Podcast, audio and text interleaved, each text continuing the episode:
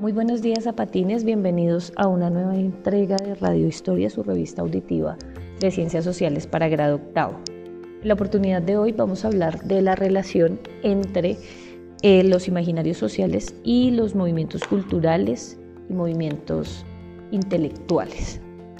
Eh, siendo el imaginario social la forma de pensar representada a través de las acciones que caracteriza a un grupo social en un momento específico de la historia, es decir, ese conjunto de ideas de lo correcto que hace parte de un momento histórico, eh, pues lógicamente tiene que tener una relación directa con las formas, con los movimientos o con las transformaciones culturales y las transformaciones en la forma de pensar.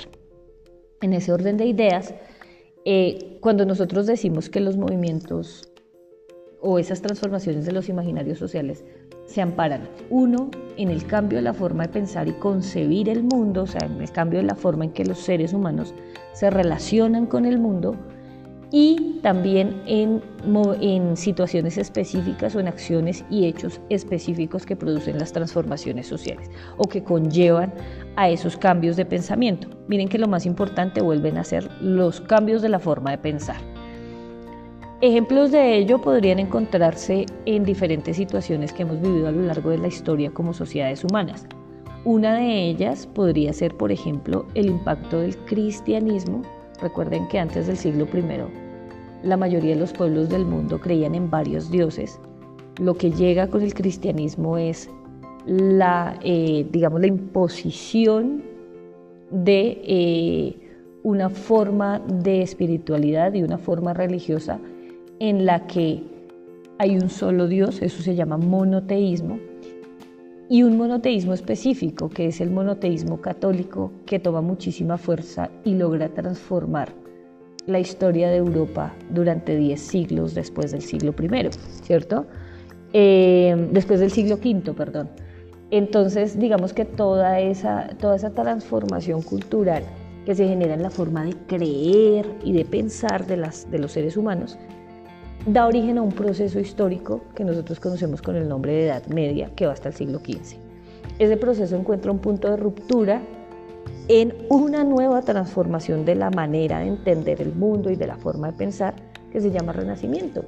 Y en esa nueva manera de entender el mundo, el privilegio se le da ya no a Dios, sino al hombre y a la razón como un atributo exclusivo de las sociedades humanas o de las personas que las pone en un nivel superior a otras especies. ¿sí? Digamos que en ese orden de ideas los seres humanos seríamos la creación más importante de Dios. Ojo con eso porque bajo esa idea seguimos funcionando mucho tiempo después. Luego en el siglo XVI aparecen las condiciones para una nueva reflexión sobre, eh, sobre el hombre y su papel en el planeta y esta reflexión se va a llamar la ilustración. La ilustración aparece como una oportunidad de repensar la manera en que los seres humanos nos relacionamos con nuestras formas de organización social y con nuestras formas de gobierno específicamente.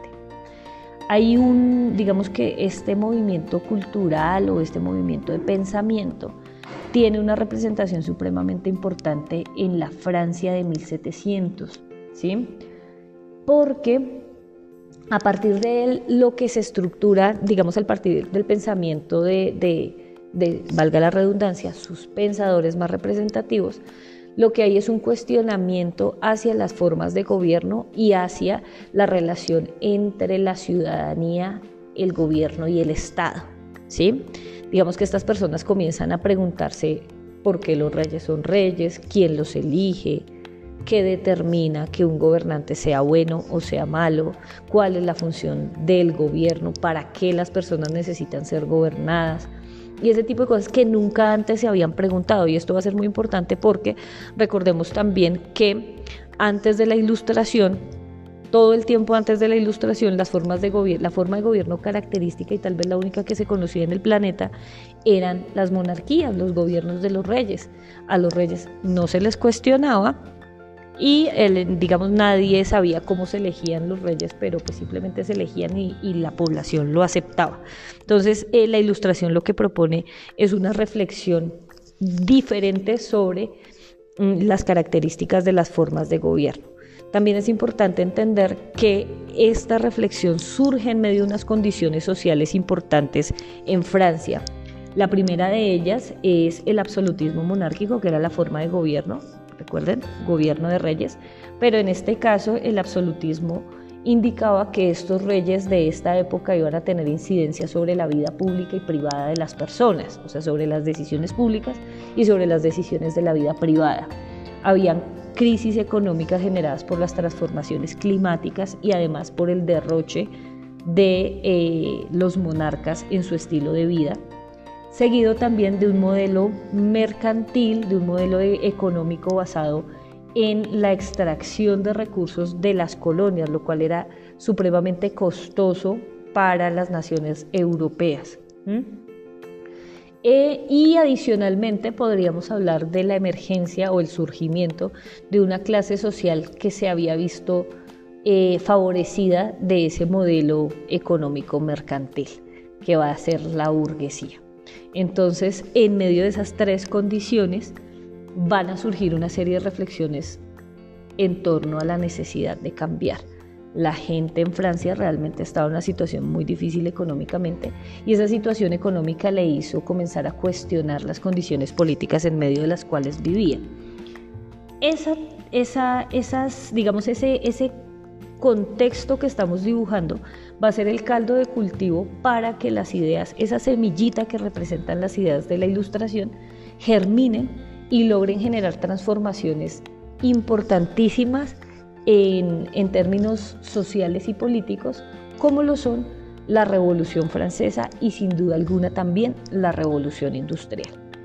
Por el momento no es más, eh, me alegra mucho saber que están escuchando los podcasts y que eh, de pronto a partir de ellos se pueden generar nuevas preguntas que espero ver reflejadas en comentarios en el Classroom y, pues también en esta página de podcast. Muchísimas gracias a todos ustedes, un abrazo enorme y nos vemos en una próxima entrega de Radio Historia. Bye.